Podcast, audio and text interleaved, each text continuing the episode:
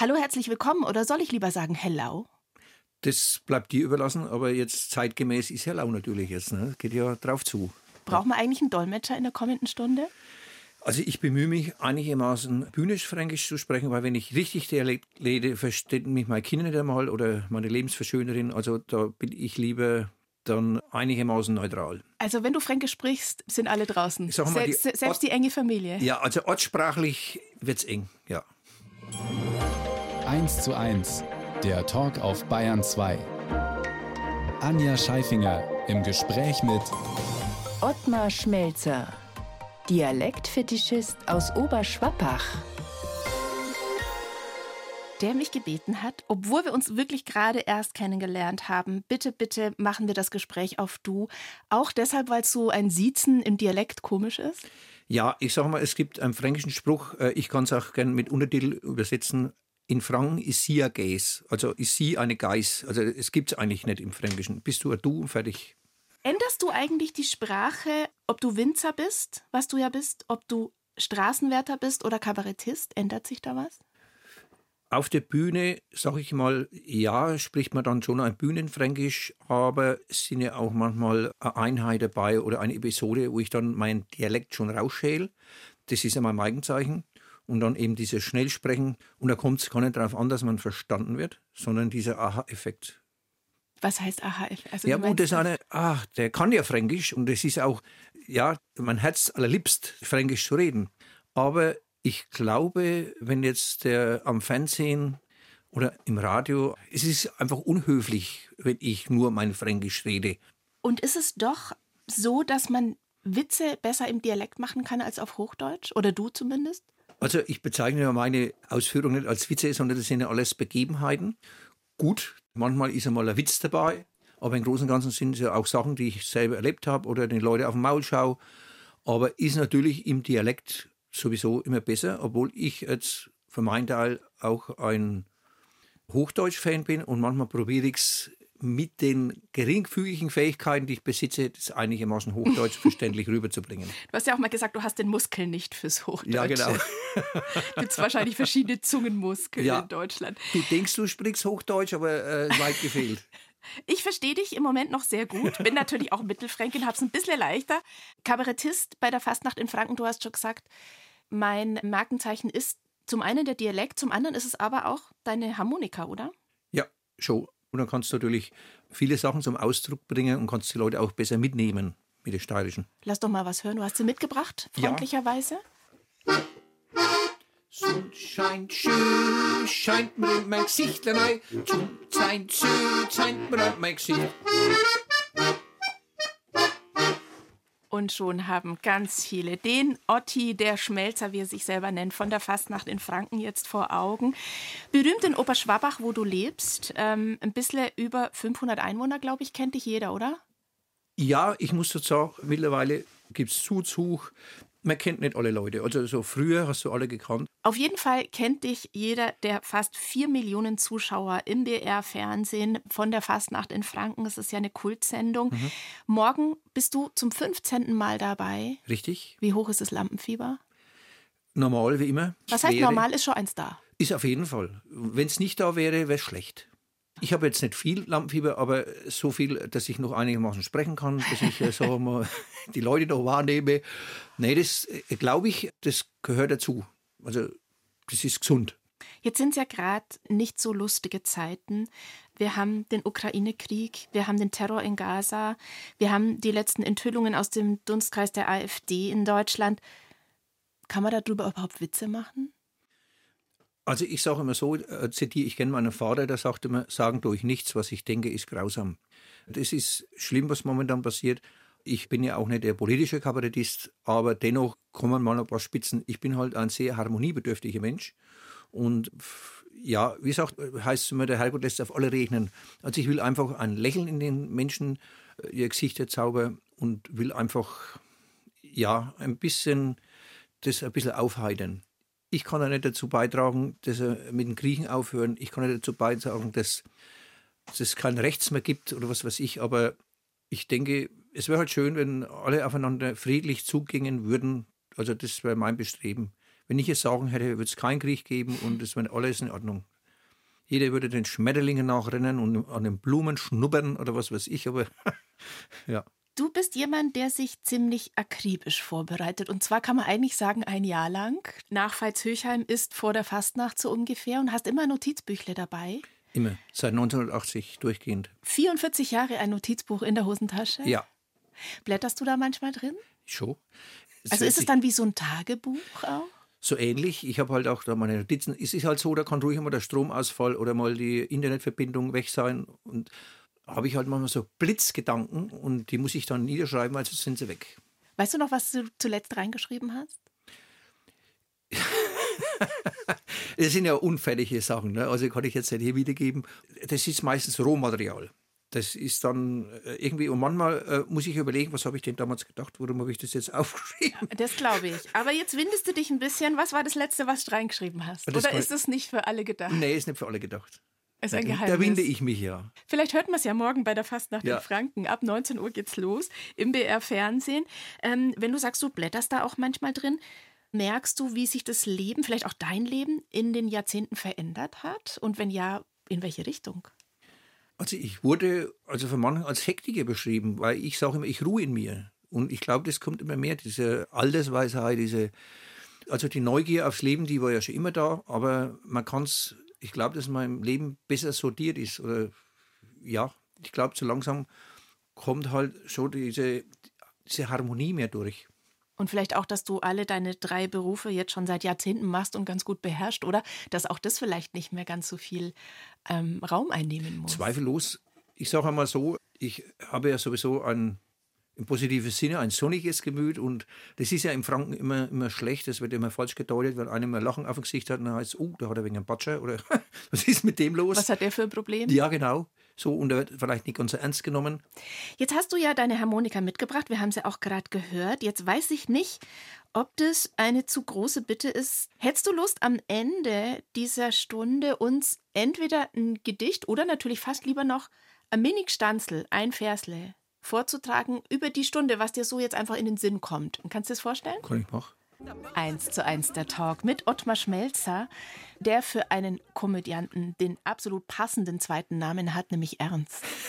Kultkabarettist der BR-Kultsendung Fastnacht in Franken aus Veitshöchheim, geboren in Oberschwabach. Ich wurde in Oberschwabach geboren, auf dem Kanapee, um halb acht. Und die Hebamme äh, wurde dann von meiner Oma geholt und es war tiefster Winter und die ist dann sockig den Weg her, der war ein langer Weg, die Birkenstraße her zu der Steigerwaldstraße, aber ich war schon da. Also ich habe eigentlich schon Arbeit vorweggenommen und ja, immer ein wenig schneller wie die anderen, Also richtige Hausgeburt auch. sozusagen. Und dort bist du immer noch, die Franken sagen, daheim seit 1961. Korrekt. Immer noch auch im Haus der Eltern. Ja. Fehlt dir da manchmal auch was? Also eben nicht so mal wo, ganz woanders gelebt zu haben? Also ich sage es andersrum, ich, ich bin in meinem Leben schon viel rumgekommen, gut vielleicht an manchen Stellen der Erde noch nicht.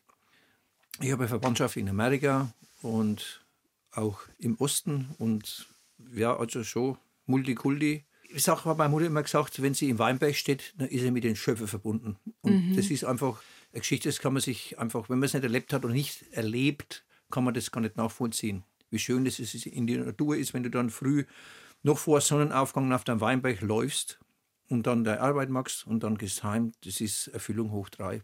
Also Das- verwurzelt im besten Sinne mit der Gegend um den nördlichen Steigerwald. Ja. Der Papa war Fliesenleger bei den Amerikanern in Schweinfurt. Die Familie ist aber seit Jahrzehnten auch, hatte eben auch noch diese Verwurzelung als Landwirte schon immer. Also du hast es ja jetzt dann auch fortgeführt, dass du einerseits eben Weinbauer bist und andererseits aber noch die beiden anderen Berufe hat, von denen wir noch sprechen werden und auch schon ein bisschen gesprochen haben. Was hast du mitbekommen? Die Landwirtschaft selber hat ja eigentlich die Mutter geschmissen, aber der Vater war schon involviert, wenn er dann nach der Arbeit, das war ein Mondscheinbauer. Früher waren ja die Menschen sehr vielschichtig unterwegs, die mussten ja ihre Schulden abbauen, haben ein neues Haus gebaut und, und das war ja, ja eigentlich eine Arbeiterfamilie, ganz ärmlich, sage ich mal, und die haben das wirklich mit Milchgeld ihre Schulden abbezahlt und und war Knochenarbeit. Und was mir mein Vater mitgegeben hat, ist halt diese, ja, schon ein gewisser Schalt im Nacken und auch dieses, also immer machen, immer, immer, immer weiter. Es geht immer jetzt weiter. Das und viel Arbeit auch. Viel, viel Arbeit, aber dennoch war meine Familie den Feiern nicht abgeneigt. Also das heißt, wir haben immer ein sehr gastliches Haus waren entweder vom Osten Verwandtschaft da, von Amerika, also das war ein Schmelztiegel, ein internationaler Multikulti. Bei den Schmelzers ein Schmelztiegel, ja. das passt doch. Alle fünf Jahre ist ein Kind geboren worden in der Familie. Du warst der Dritte, der Nachzügler. Hat sich das in deinem Leben bemerkbar gemacht, dass man mit dir eigentlich nimmer so gerechnet hat? Also so zum Beispiel das Wort Nesthäkchen, das habe ich nie verstanden. Oder dass sich die Oma verwöhnt, das habe ich auch nicht verstanden. Meine Oma war eine sehr strenge Frau um das kurz einzuflechten, sie hat auch eine schwere Zeit in sich gehabt. Die hat 1942 ihr Mann verloren, der war 42-jährig, wurde als erster eingezogen, weil er nicht in der Partei war, hat einen eigenen Steinbruch gehabt, hat vier kleine Kinder gehabt, also, also großgezogen Mädchen und immer schauen, dass es am Laufen bleibt. Du erwähnst die Oma auch deshalb, weil du viel bei der warst. Das, sehr, das war mein Kindergarten, das war eigentlich mein, ja, meine Aufzucht. Und du hast auch mal gesagt, du hast mal eigentlich in so einer Rumpelkammer gewohnt. Du hast gar nicht richtig ein Kinderzimmer gehabt. Ja, also neben dem Schlafzimmer von den Eltern. Das war mehr oder weniger, ja, war schon ein Bett drin. Aber da ist einmal die Tür aufgegangen, da ist halt einmal Schuhe eingeflogen, was weiß was? ich. Und dann, ja, das war ganz, ich war auch drin, so auf der Art. ja, aber ich, ich denke, im Nachhinein hat es mir nicht geschadet oder dass ich jetzt auch ganz später, ich weiß noch, da konnte ich ja auch noch nicht schlafen, wo ich dann wirklich ein eigenes Zimmer gehabt habe. Da war ich ja so aufgeregt, da war ich schon 13 oder 14. Und ich sage immer noch, ich habe eine sehr, sehr schöne Kindheit gehabt. Sehr schöne Kindheit, obwohl es mit den Eltern, glaube ich, nicht immer einfach war. Und du hast irgendwann mal gesagt, der Widerstandskämpfer in dir ist erwacht. Gegen was hast du denn dann gekämpft? Ja, es war, ich war ja so, früher hieß es ja in der Landwirtschaft, du kommst heim von der Schule und heißt, also wenn du die Arbeit gemacht hast und dann kannst du Fußball spielen und so. Dann hast du die gemacht und dann war ja die Oma war ja meistens so, so jetzt musst du das auch noch machen und das noch machen und nee, nee, nee, nee, nee. Und das waren die nicht gewöhnt. Also so wie der Bad. Da gab es halt schon Differenzen dann. Und ja, Widerstand eben, weil ich ja, ja, ich war ja dem Fußball nicht abgeneigt und der Musik nicht abgeneigt und da wollte ich ja trotzdem das äh, ein bisschen frönen. Also wie gesagt, hat es mir nicht geschadet, dass ich also, dass eine strenge Hand da war. Und Liebe und Lob wurden wie gezeigt? also da muss man schon mit der großen Lupe äh, schon gucken. Ne? Also ich denke, Liebe war so, die ging durch den Magen, wir haben gutes Essen bekommen und wurden damit verwöhnt, aber Lob in dem Sinn konnte ich jetzt im Gegenteil. Also zum Beispiel, ich war ein leidenschaftlicher Fußballer. Ich will jetzt nicht behaupten, dass ich ein guter Fußballer war, aber leidenschaftlich. Mein Vater hat bis zu seinem Tod nicht ein Spiel von mir gesehen. Ich habe ja noch mit 50 noch einmal eine Karriere angefangen, habe noch mal sieben Jahre zweite und erste mhm. gespielt. Ist auch verrückt. Und der hat noch nie ein Fußballspiel von mir gesehen. Der hat mir zu mir gesagt, wenn du dein Geld nicht mit Fußball verdienst, brauchst du keinen zu spielen. Krass. Da hat es auch so, mein Vater war ja Hochdeutsch unterwegs und hat es auch so kommentiert. Wow. Ja stelle ich mir schon schwierig vor. Und trotzdem sagst du, nein, aber es war eine schöne Kindheit. Ja, ich habe es ja mit anderen Augen gesehen. Ich war es halt mhm. halt so gewöhnt. Und ja, vielleicht andersrum, der ich so, vielleicht was das, das andere wäre mir zu schnulzig, wenn, wenn ich immer gerade so immer Lob und Lob. Darum kann ich mit Lob, muss ich immer aufpassen. Muss ich sehen, was, wie ist das jetzt gemeint? Es gibt ja auch verschiedenes Lob und gibt es einen schönen Spruch, das Gegenteil von gut ist nicht böse, sondern gut gemeint. Mhm. Wie hast du denn in all dem dein komödiantisches Talent entdeckt? Ich meine, du hast ja schon gesagt, Feste wurden durchaus gefeiert, es war ein sehr hm. gastfreundliches Haus. Hat es da dann auch angefangen? Also ich habe schon immer mich ausprobiert, aber ich habe jetzt keine Vorbilder gehabt, weil ich mir gefragt habe, also sag mal, Karl Valentin, wenn ich am Fernsehen gesehen habe, Stummfilme und so, oder wenn Heinz-Dieter Hüsch seine Sprache gehört habe oder so, oder Dieter Hildebrand hat mich zum Beispiel als Kind schon fasziniert, aber bei mir war so, ich habe immer so eigene Dinge ausprobiert. Ich habe zum Beispiel den äh, Willy Brandt nachgemacht. Man muss sich vorstellen, ich wirklich so mit 16 erst das Wachsen angefangen und da war so ein kleiner Kerl, der hat eine ganz tiefe Stimme gehabt plötzlich. Und damit habe ich die Erwachsenen teilweise unterhalten, habe mich aber teilweise auch dafür geschämt, weil ich konnte ich konnt immer noch das nicht einordnen. Und dann, bis ich später dann bei einer Büttensitzung zufälligerweise dann mal mitmachen durfte, und ab da ist dann auch mein ja, Selbstwertgefühl ein bisschen gewachsen, habe ausprobiert und habe auch mal Fred Fesel nachgemacht, einmal einen Hiesel nachgemacht und dann irgendwann kommst du in deine Schiene. Und machst deine eigenen Sachen auch. So ist es. Die Schule mit dem Quali beendet. Froh gewesen? Ich war, könnte rausschneiden, eine faule Sau. Wirklich ein fauler Das Boys. lassen wir natürlich drin. Ja, was ich, meine Mutter hat einmal gesagt, das, was er will, das schafft er. Das habe ich dann, weil ich war bis zum 8. Jahrgang, hat mein Lehrer gesagt, du schaffst nie in Quali. Und dann später auch, wenn ich dann zum Beispiel in der Umschulung war, also die Noten können sich sehen lassen. ne? Also ich will jetzt nicht angeben, aber mit Zweier war ich nicht zufrieden. Also es Wie- musste was sein, was dich interessiert, dann hast du dafür Dann auch was ist, gemacht. es, ist die Tür aufgegangen, ja. Zu Gast bei Anja Scheifinger. Ottmar Schmelzer, Winzer und Straßenwärter. Neben dem Kabarettisten, unter anderem in der Fastnacht in Franken, wo ihn fast jeder kennt. Zu den drei Berufen, da kommen wir noch. Aber wir sind noch bei der Lehre zum Elektriker stehen geblieben, die du ja gerne gemacht hast, aber Ja gut, war dann äh, eine komische Situation, dass meine zwei, also der Chef und die Frau, am einen Tag unabhängig voneinander gestorben sind. Oh. Und das hat mich ein bisschen zurückgeworfen. Da würdest du heute in einer psychiatrischen Behandlung kommen. Ja, das hat mich schon ein aus der Bahn geschmissen. weil du sowohl an der Lehre als auch an den beiden Meistern sozusagen sehr gehangen Ja, schon. schon. hast. Du hast dann was, ich würde es fast sagen, was ganz was anderes angefangen, nämlich eine Gärtnerlehre. Ich hätte auch nie gedacht, dass ich mal Gärtner machen. Das hat mich aber einer so ein Floh ins Ohr gesetzt und dann habe ich so einen Großbetrieb eben gelernt und dann habe ich Wanderjahre gemacht und das hat mich auch sehr erfüllt, muss ich sagen. Du bist Friedhofsgärtner dann geworden. War auch im Spiel, ja. Einmal. Das war dann später dann eigentlich die letzte Station in der Gemeinde. Ein Jahr war ich dann Friedhofsgärtner. Was ist, wenn man Friedhofsgärtner ist und vielleicht jeden Tag sogar am Friedhof verbringt? Macht es was mit dem eigenen Leben? Also ich war damals, ich meine, ich bin immer noch ein sehr gläubiger Mensch und äh, war damals so in einer, schon in einer sehr gläubigen Phase und Bibelstunden besucht und so. Also ich möchte es nicht missen, das eine Jahr. Und du siehst ähm, das Leben von einer anderen Seite und du erfährst Sachen. Und meine Arbeitskollegen wussten nichts von meiner humoristischen Seite. Da habe ich mich sehr bedeckt gehalten. Weil es nicht zusammengepasst hat? Nee, ich wollte halt einfach da nicht, ich wollte nicht, äh, dass das im Fokus steht. Als in der Gärtnerlehre wussten die das alle nicht. Erst viel später, wo ich dann im Fernsehen aufgetreten bin und so. Äh, da hatten wir einen Betriebsausflug und er war ein Kollege von mir, der war mit seinem damals Akkordeon und dann sage ich, gibst du mir da ein Akkordeon mal? Gut, ich war auch schon leicht angeheitert und dann habe ich halt ein bisschen was zum Besten gegeben und dann geht der Bürgermeister zu den Cabo hin und sagt, sag einmal, warum habt ihr den versteckt die ganze Zeit? und daraufhin hat der das, glaube ich, nicht ganz so verkraftet. Und war da wenig komisch und da habe ich gesagt, stopp, ich, weil ich ja da so Wanderjahre noch hinter mir hatte, habe ich immer meine Bewerbungen fertig komplett daheim. Und zufälligerweise lese ich in der Zeitung, da meine damalige Frau hat noch gesagt, Mensch, da läuft da was bei der Autobahn.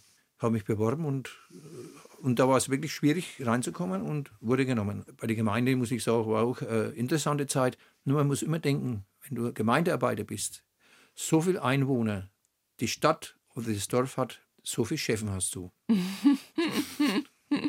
Ja, und ähm, nebenbei warst du aber ja auch dein eigener Chef, weil du, wir reden ja jetzt eigentlich vom Zweitberuf, du hattest schon immer einen Erstberuf, du hast mit 23 nämlich den Hof der Eltern übernommen. War das freiwillig? Weil wir haben ja gerade schon gehört, du sagst, du hast eine super Kindheit gehabt, du willst an der gar nicht rütteln, aber so ganz einfach war es mit den Eltern ja auch nicht immer. Ja, es war auch nicht ganz so schwer, aber es war halt, die anderen sind ja alle geflüchtet. Dann war nur ich nur Deine noch zwei da. Brüder. Mhm. Und dann habe ich gesagt, gut. Und dann ähm, habe ich gesagt, weil dann war auch eine Reise angestanden von meinen Eltern, habe ich gesagt, Leute, ihr wenn jetzt da verunglückt, die sind dann in Flieger nach Amerika, habe ich gesagt, äh, ich möchte eine Hofübergabe. Und Aber mit 23 ist es ja schon ist schon sehr früh und ich habe ja wirklich ein Babyface gehabt. Hab's aber dann, nachdem ich später dann meine Gärtnerkarriere beendet habe, habe ich es dann expansiv betrieben und habe dann ja Weinberge dazugenommen und habe dann auch meine Winzerprüfung später gemacht. dich komplett ja auf den Weinbau konzentriert und alles andere sein lassen, Genau. Ja. Äcker verpachtet Ja. und ähm, einfach den Wein in den Vordergrund gestellt. Weinbauschmelzer. Hast du da den richtigen Riecher gehabt oder, oder wie kam es, sich nur auf das eine zu konzentrieren? Neben deinen sieben anderen Berufen, Ja, von ja. denen wir schon gesprochen haben? Ja, also ich, ich sage immer so, wenn du in der Landwirtschaft tätig bist und ich nenne jetzt mal Landwirtschaft, da bist du geerdet. Und das, das hat mir schon gut getan. Also wenn einer in meiner Jugendphase gesagt hätte oder wenn einer das erzählt hätte, der macht einmal seriös Weinbau, hätte er das Lachen angefangen. Ist aber ein gewisser Ehrgeiz da, weil auch kleine Winzer können große Weine produzieren. Und bei mir, ich mache ja alles. Das heißt, ich tue ja nicht nur draußen den Weinberg bestehen, sondern ich mache ja auch den Weinausbau. Und dann eben auch diese Vielfalt, die verschiedenen Sorten, wo ich habe. Alte Sorten vor allem, ne? Ja, ich habe den gemischten Satz. Das nennt sich bei mir alte Rewe oder fränkischer Satz. Altfränkischer mhm. Satz. Habe aber auch den Bachhaus, habe den Müller. Und der Müller wird ja zu Unrecht immer eigentlich immer so, wenn, so ja, stiefmütterlich behandelt weil der wurde mal wirklich misshandelt, einmal so äh, missbraucht, sage ich mal. Und jetzt ist er so ein schöner Wein. Und ich sage jetzt, andere Mütter haben auch schöne Töchter, ich sage nur im Franken, egal wer Wein anbaut, es gibt im Franken keine schlechten Weine mehr. Haben wir mal Werbung gemacht für ja. unsere Region hier, das ist doch wunderbar. Lustig finde ich ja, dass du sagst, ich habe die Winzerausbildung berufsbegleitend gemacht. Man muss bei dir sagen, Berufe begleitend. Hm. Und du bist auch tatsächlich auch nochmal auf Wanderjahre gegangen und durch die europäischen Weinanbaugebiete so getingelt? Na gut, in die Toskana mal, also ich habe mich da nicht als Winzer zu erkennen gegeben und der hat ja wirklich aus dem Nähkasten erzählt, was er alles so macht und eben diese Ausbauweise. Und da war eine Geschichte dabei, da hat er so, da war ein ganzer Keller nur Barrikfässer. Und äh, da habe ich ihn gefragt, ja, und das ist dann für die Einheimischen, sagt er, nee, das ist nur für die Touristen.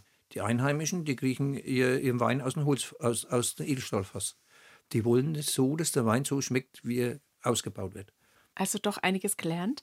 Sagst aber nach wie vor, zum Geldverdienen, so toll die fränkischen Weine sind, taugt's nicht. Deswegen bist du im Schichtdienst in der Autobahnmeisterei A70 Schweinfurt-Bamberg.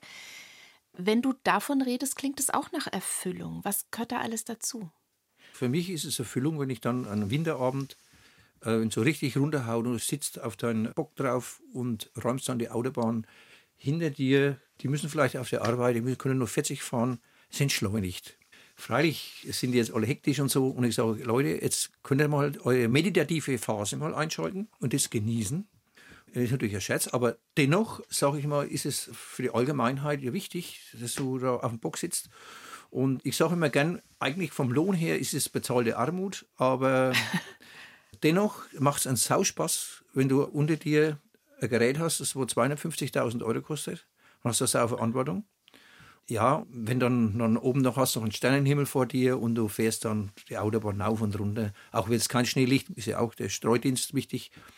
Und es macht einfach Spaß. Also ich denke auch, die Straßenwärter, das ist auch wieder eine extra Spezies, weil die sind ja, ich glaube, manche gehen sogar mit den Arbeitskleidern ins Bett, damit sie dann wirklich bei Zeiten wieder auf Strecke sind es ist wieder ein Extraschlag und es ist hochinteressant. Darum habe ich vielleicht auch die vielen Berufe, weil ich mich halt auch da hineinversetze. Mhm. Ich finde es sehr schön, ein Autobahnstraßenwärter, der für Entschleunigung plädiert. Kloputzen gehört aber auch dazu, ne? Ja, anfänglich war es so, da haben wir es selber gemacht. Aber wenn du Bereitschaft hast, guckst du automatisch mal, wenn du dann nochmal rumfährst, guckst du mal, wir haben ja jetzt eine Firma, aber dann schaust du mal rein und ich sage, Arbeit schändet nicht, das macht mir gar nichts auf Staatsempfängen und beim Kloputzen. Also in deinem Leben ist ganz schön viel los. Ausgezeichnet nämlich mit dem Bayerischen Verdienstorden. Was bedeutet der dir? Bedeutet mir schon was, weil das ist schon, äh, ich sage mal, das Lebensweg gekrönt. Es wurde zum Beispiel auf der Plattform Facebook oder hat eine kritische Stimme gesagt, ja, warum jetzt da der Clown da dieses Ding kriegt. Und das hat der Ministerpräsident auch schon gesagt. Äh, es sind wirklich Forscher dabei, wo, also, oder Leute, wo ihre Angehörigen pflegen. Und jeder auf seinem Gebiet raucht er raus und äh, soll halt dafür auch ein Lob bekommen. Und so für mich ist es schon auch ein äh, äh, Ritterschlag. Das hast du dir erarbeitet, Ottmar. Und freu dich darum. Ist ja auch schön, du kannst in allen Schlössern, bin ja ein Schlossfan sowieso, kannst du dann kostenlos rein mit Partnerin und ist doch schön. Das sagt der zum Ritter geschlagene Ottmar Schmelzer in 1 zu 1 der Talk auf Bayern 2. Und wir haben jetzt Musik aus Unterfranken, aus deiner Heimat von Sarah T. Musician. Und ich finde es so schön, dass sie in Würzburg Zahnarzthelferin ist, eine mongolische Sängerin. Und sie ist Zahnarzthelferin, um den Leuten ein Lächeln zu schenken. Da sehe ich doch gewisse Parallelen zu dir. Der Titel heißt Tagträumer. Tagträume, lauf weit weg, niemand hält dich auf. Tagträume, schau nach vorn, ich komm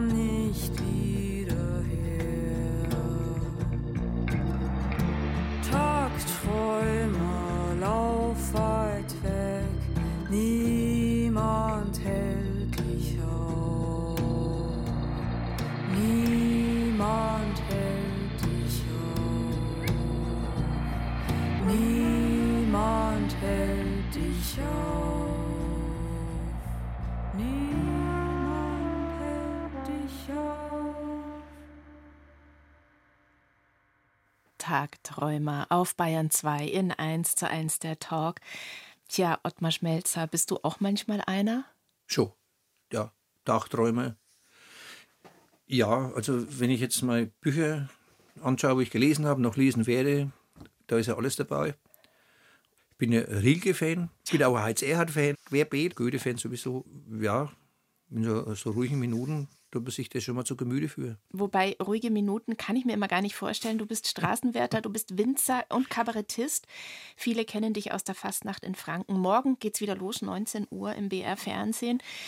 Du bist in deiner Oberschwabacher Gegend, aber schon länger bekannt, als du bei der Fastnacht in Franken bist, weil du immer auf den kleinen Bühnen dort aufgetreten bist und hast dir einen Traum erfüllt mit deiner bescheuerten Weindunstbühne. Und das sagt nicht ich, sondern das sagst du, dass die so heißt. Woher kommt dieser, ich sage jetzt mal, seltsame Name? 2004 war da auch der Höfe, ich wollte nicht mitmachen, habe meine Scheune hergerichtet und dann sagt der Winzerkollege, Mensch, nimm dich nicht raus, äh, du bist Winzer und mach doch da mit. Und sage ich, gut.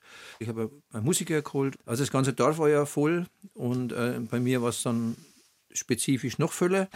und dann sagt zu mir damals der Lebensmittelkontrolleur, der Herr Jäger, Mensch, mach doch mehr draus, mach's als Bühne. Ja, dann ist es erst mal angegangen, dann musst du ja doch mal das Ganze noch einmal die Statik und alles berechnen habe ich gedacht, wie nennst du das jetzt? Und dann habe ich gedacht, Moment, es ist eine Scheune. Der Franke sagt ja Scheue. Mhm. Bescheuert, bescheuerte Wein, Dunst, Bühne. Natürlich, manche denken, aha, bescheuert, balla balla oder Ja, so. Ne? genau. Kann man aber auch mit. Ist, da ist ja bei Passt ja Weindunst auch ein bisschen, oder? schon. Knapp 100 Leute haben da Platz. 82, um es genau zu nehmen. Aber meistens in den Wintermonaten, weil das ist ja im Dachjoche, muss man ja beheizen. Aber das ist so gut isoliert, da geht die Wärme nicht mehr raus. Für den Sommer dann müsste ich ja mit Klimaanlage arbeiten und ich bin ja energetisch eigentlich auf einem guten Weg und will da dann das, die Umwelt nicht weiter belasten. Und im Grunde genommen passt es ja auch, weil Fastnacht ist ja schon für dich so eine wichtige Jahreszeit, oder? Wenn man es als Jahreszeit bezeichnen kann. Sagst du eigentlich Fastnacht oder sagt man bei euch Fasching oder Karneval? Nee, ne? Karneval nicht. Fosenacht, Vorsenacht. Fosenacht. Was bedeutet dir das jetzt nicht als Künstler, sondern auch privat? Ist es eine, eine Zeit, die dir auch was bedeutet? Oder sagst du, die ist so eingenommen von meinem Programm als Kabarettist, dass ich da jetzt gar nicht drüber nachdenke? Nein, also für mich ist der Fasching oder die Fasernacht sehr wichtig und das ist die fünfte Jahreszeit. Wobei die sechste Jahreszeit, das ist die Fastenzeit, ist für mich sehr, sehr wichtig und freue ich mich sogar drauf. Ja, äh, wo ich dann total in mir gehe auch. Das ist, ja, früher habe ich so asketisch habe ich das gemacht, da habe ich ja wirklich mich nur flüssig ernährt und so weiter und Also wirklich nichts mehr gegessen. Also fast, Ja, ähm, nur flüssig. Fastenzeit heißt für dich, ich verzichte auf Essen. Das war damals, aber jetzt mittlerweile verzichte ich äh, auf Fleisch, auf Süßigkeiten, auf Alkohol so und esse aber normal. Also Warum ist es für dich wichtig, die- diese Zeit eben danach? ja, das hat schon seine Wurzel im Glauben, sagen wir. Und weil da der Mensch halt soll da mal auch nachdenken über sich selber und ja, weil ich manchmal auch selber erschrecke und sage, Mensch, äh, du bist ja eigentlich schon ein stiller Mensch, Was man jetzt nicht unbedingt denken würde. Nein. Aber ich habe das auch, die Stille immer gerne. Und, und es gibt vielleicht auch Momente, wo sagen, und, um Sprichsen heute nichts oder so, oder, oder bei manchen Menschen, aber ich habe das auch gern einmal im Wald spazieren zu laufen oder um im Weinberg zu sein und nichts reden zu müssen. Ist auch immer schön. Jetzt sind wir schon geküpft eben zu dieser sechsten Jahreszeit. Bleiben wir noch ganz kurz bei der fünften. Was ist ein Fasenachtsritus, an dem du hängst? Wenn ich dann meine Fahne hisse, habe ich meine Fasernachtsfahne. Dann habe ich äh, schon das Haus wird so geschmückt mit, mit Luftschlangen und so. Fasenachtsfahne, muss ich kurz einhaken, was ist das? Ja gut, ich habe ja ähm, zwei Fahnenmäste und die sind immer zeitgemäß. Ich habe eine Pfingstfahne, ich habe eine Osterfahne, ich habe eine Weihnachtsfahne und eine Fasernachtsfahne. Und wird dann Was ist da drauf? auf die Fasernachtsfahne, ja gut, das ist dann, man kann es ja, man kann sein eigenes Konterfei mit, mit einem dummen Gesicht drauf. Oder ich habe aber auch so richtig, da steht, ich glaube, Fasernacht steht, da steht aber Karneval drauf, weil der andere hat es ja nicht gegeben. Aber ich habe bin da, ich habe aber auch äh, für ein Smiley, den, aber den habe ich ganz ehrlich, oder ein Yoga-Frosch oder was auch immer. ja, aber damals, wo meine Eltern verstorben sind, habe ich dann auf schwarz, habe ich dann nur schwarze Fahnen auf. Du bist sehr viel aufgetreten, schon vor der Fastnacht in Franken. Morgen 19 Uhr geht's los, BR Fernsehen, ähm, in den Bühnen der Region und hast so, ja, gerade eben zur Fastnacht die Abgründe der fränkischen Volksseele beleuchtet. So hast du es mal benannt. Was sind die denn? Ich sage mal, wenn mich einer so erlebt, so am Tag, dann ist es für einen Franken nicht, sag mal, ich will nicht so gesagt, nicht salonfähig, aber nicht normal, wenn einer immer lustig ist. Und die Abgründe, in jeder Region gibt es Abgründe oder gibt es eben Char- Charakteren, die wo halt rausfallen. Aber es sind halt Dinge dabei, wo man halt beleuchten kann oder beleuchten sollte, dass halt der Franke schon ein gewisser äh, anderer Menschenschlag ist. Und Inwiefern? ja, ich sage mal so, wenn einmal Alkohol oder Wein ins Spiel ist, dann ähm, tut es sich alles zum Positiven finden. Dann ist er, ist er Ist das nicht bei da. allen Menschen so? Nee, beim Franken spezifisch, sage ich ist- Ja. Oder das ist in der Weingegend, wenn du jetzt auf ein Weinfest gehst, dann kann es sein, dass an gewisser Stelle Aggressionen auftauchen. Das ist meistens am Bierstand. Also am Bierstand sind die Gesichter manchmal ein bisschen unentspannter, sage ich vorsichtig, wie am Weinstand. Der Weinstand ist Weinseligkeit, heißt es schon. Das muss natürlich der Winzer sagen. Das muss der er sagen, Winzer aber der sieht es auch so. Der noch zwei andere Berufe hat, nämlich eben Kabarettist, darüber haben wir auch schon gesprochen, Straßenwärter. Wann findest du noch Zeit für deine Hobbys? Ich finde es immer so ein wunderschönes altmodisches deutsches Wort. Hobby. Schachspielen, Marathonlaufen, Tischtennis spielen? Also Tischtennis, muss ich sagen, durch nur mal so äh, sporadisch ab und zu mal spielen, komme ich fast nicht mehr dazu. Und Schach, das spiele ich alltäglich. Also Schach ist halt was, was ich so in meiner Kindheit spiele. Und vielleicht hätte ich, wenn ich den richtigen Sparringspartner gehabt hätte, wäre ich jetzt vielleicht da neben Carlsen der Schachspieler schlechthin. Weil natürlich jetzt, Mensch. ja, das habe ich verpasst. Ja, wer weiß, im nächsten Leben. Ja, nächsten Leben. Ein Schachspieler hat halt ein unheimliches Speichervermögen. Also ich sage jetzt, ich spreche von den Großmeister. Die sind ja alle auf einem Level. Also bei mir ist da noch Luft nach oben. Und das bewundere ich halt total. Gibt es bei dir eigentlich auch Rotwein? Du sprichst jetzt von meinem Weinberg, ob ich Rotwein habe? Selbstverständlich. Ich bin ein Domina-Fan, also was Wein anbetrifft. Und ja, Eine Stunde, zwei Menschen. Im Gespräch auf Bayern 2. Anja Scheifinger trifft Ottmar Schmelzer war der Struwelpeter bei der Fastnacht in Franken. Ja, letztes Jahr war er das. Du machst ja jedes Jahr eine neue Figur, denkst du dir aus. Und letztes Jahr eben wunderschöne Perücke, lange gelbe Fingernägel. Und ich habe mich gefragt, wie hast du da deine Harmonika, deine steirische, gespielt?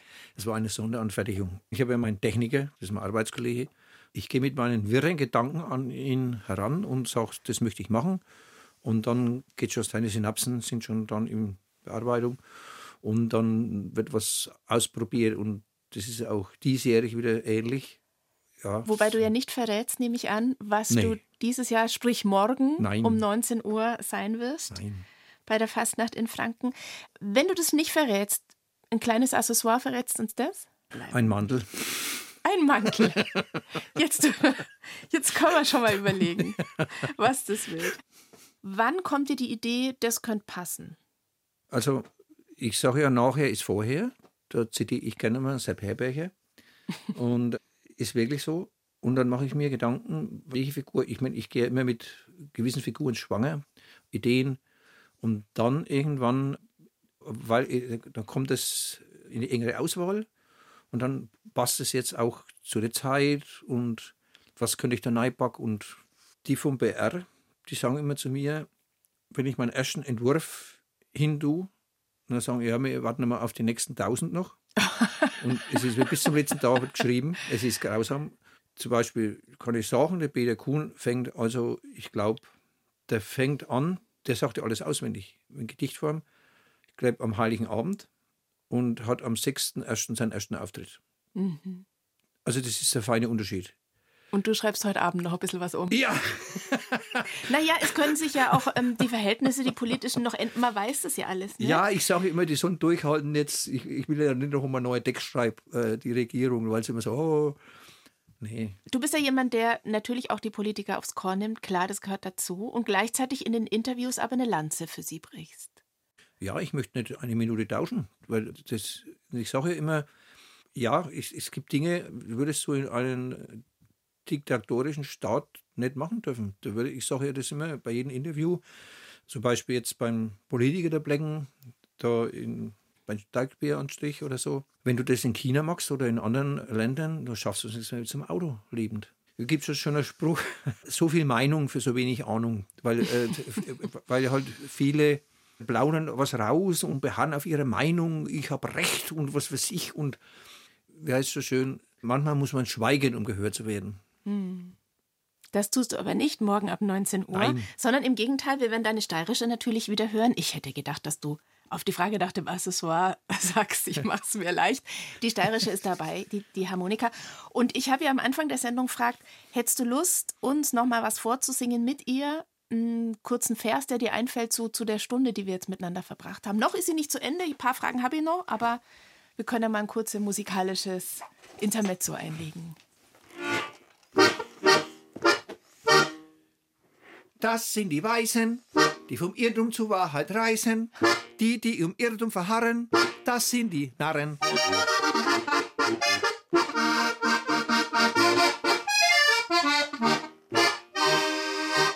Vielen Dank. Die Narren machen noch ein bisschen weiter, die beiden heute am Mikrofon. Nämlich mit deinen Töchtern, Katharina und Theresa. Ihr macht auch zusammen Hausmusik, oder? Nicht ganz, also sie spielen beide in der Blaskapelle und ab und zu an Weihnachten kann es sein, dass wir mal zusammen Musik machen, aber wir haben gar nicht die Zeit dazu. Aber Musik ist schon was, was du weitergegeben hast. Schon. Humor, Ja, Fußball, ja. das alles teilst du mit denen. Ja, mein, meine kleine Tochter hat ja lang Fußball gespielt und hat sich total immer aufgeregt, wenn sie nachher immer gefragt hat, und wie war ich? Und sage ich, man muss das spielen, was man kann. Dann hat sie sich so aufgeregt, heute noch. Wie war das mit dem Lob, das du von deinen Eltern nicht bekommen hast? Gibst du auch nicht weiter? Was würdest du sagen, hast du deinen Kindern noch mitgegeben? Zum Frohsinn, Harmonie und Dankbarkeit. Ja, und dass er auch den Gegenüber, egal was und wo und wie und was er ist, dass einfach der Respekt zu den Gegenüber, zum Leben allgemein. Ich habe das Gefühl, du hast es auch so ein bisschen durchblicken lassen, so in der Stunde, dass du, glaube ich, jemand bist, der immer wieder mal auf sein Leben auch zurückblickt. Du nennst es, glaube ich, von oben. Ich betrachte es von oben. Ähm, hat es auch was mit deinem Glauben zu tun? Also ich glaube zu wissen, dass, es, äh, dass es nachher weitergeht. Und ich denke, jeder hat seine Zwischenstation. Meine, Mutter, meine Oma hat immer gesagt, das Leben ist wie ein Traum, es geht so schnell vorbei. Ja, da gibt es einen schönen Spruch. Ich habe anderen stets eine Freude gemacht. Ich habe stets am Schluss an mich gedacht. Ich diente und hatte Frieden. Ich denke, dass man halt eine gewisse Dankbarkeit haben soll im Leben. Und dass der Glauben, ich sage mal, ich bewundere Menschen, ich sag mal, das könnte jetzt rausschneiden. Ich habe einen Kollegen gehabt, der hat gesagt, ich glaube an Klodeckel, weil wenn der nicht aufgeht, kann ich nicht auf den Klo gehen. Ist ja sein Glaube, ist in Ordnung. Na, aber ich sage, ähm, soll jeder glauben, was er denkt. Und wobei ich glaube, es gibt einen Schöpfer, egal wie er heißt, und das hat sich ja wie ein roter durchgezogen, es gibt ja immer Menschen, die Götter anbeten oder was. Es gibt auf jeden Fall irgendwas und es gibt zu viele Zeichen auf der Welt. Ich gehöre keiner Partei an. Aber ich sage nur, wenn ich die Erde wäre, hätte ich die Menschen so lange run- runtergeschockt und gesagt, was ihr mit mir macht, das lasse ich mir nicht länger beten. Lachen kann ein Gebet sein. Ja, meine Mutter hat einmal gesagt, ein Tag ohne Lachen ist ein verlorener Tag. Und ich sage ja, zum Pfarrer hat es bei mir nicht gereicht, aber wenn ich dann äh, in glückliche Gesichter schaue, ich meine, nicht jeder kann was mit meinem Humor anfangen. Das ist ja auch gut so. Im Gegenteil, es inspiriert mich. Wenn einer kommt, du, das ist ein Geschmarri. Aber es gibt Menschen, denen gebe ich Kraft. Ich hatte Begegnungen mit krebskranken Menschen, mit behinderten Menschen und ja, wo ich einfach noch eine Freude gemacht habe. Und das ist ein Auftrag, eine Mission. Ne? Und, und da glaube ich, das ist auch eine Spur. Ich glaube halt an einen lachenden Gott, der wo sagt, Leute, verkrampft euch jetzt einmal nicht. Und wer ähm, davon was mitbekommen möchte, von ihrem Humor, morgen um 19 Uhr geht's los im BR Fernsehen. Aber da ist nicht nur die Fastnacht in Franken morgen, sondern auch dein Geburtstag, dein 63. Ja, dumm gelaufen. Ist ja jetzt, wo ich Wann den ganzen Saal aushalte. Ja. Wie machst du es jetzt? Ja, ich habe es ja einfach, ich kann das auch, der Bär laut euch ein oder so. Ja. nee, ich feiere halt zwischendrin. Also meine Lebensverschönerin ist ja auch zugegen und die passt schon auf, dass ich in die Spur bleibe.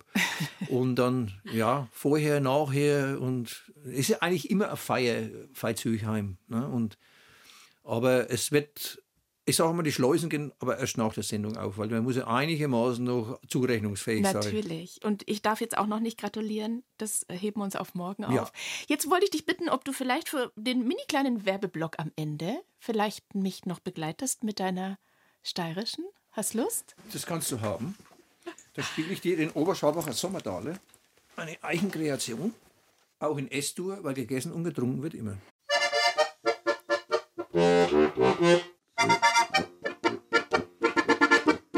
Und wir verabschieden uns in 1 zu 1 der Talk auf Bayern 2. Otti, der Schmelzer, an der Steirischen.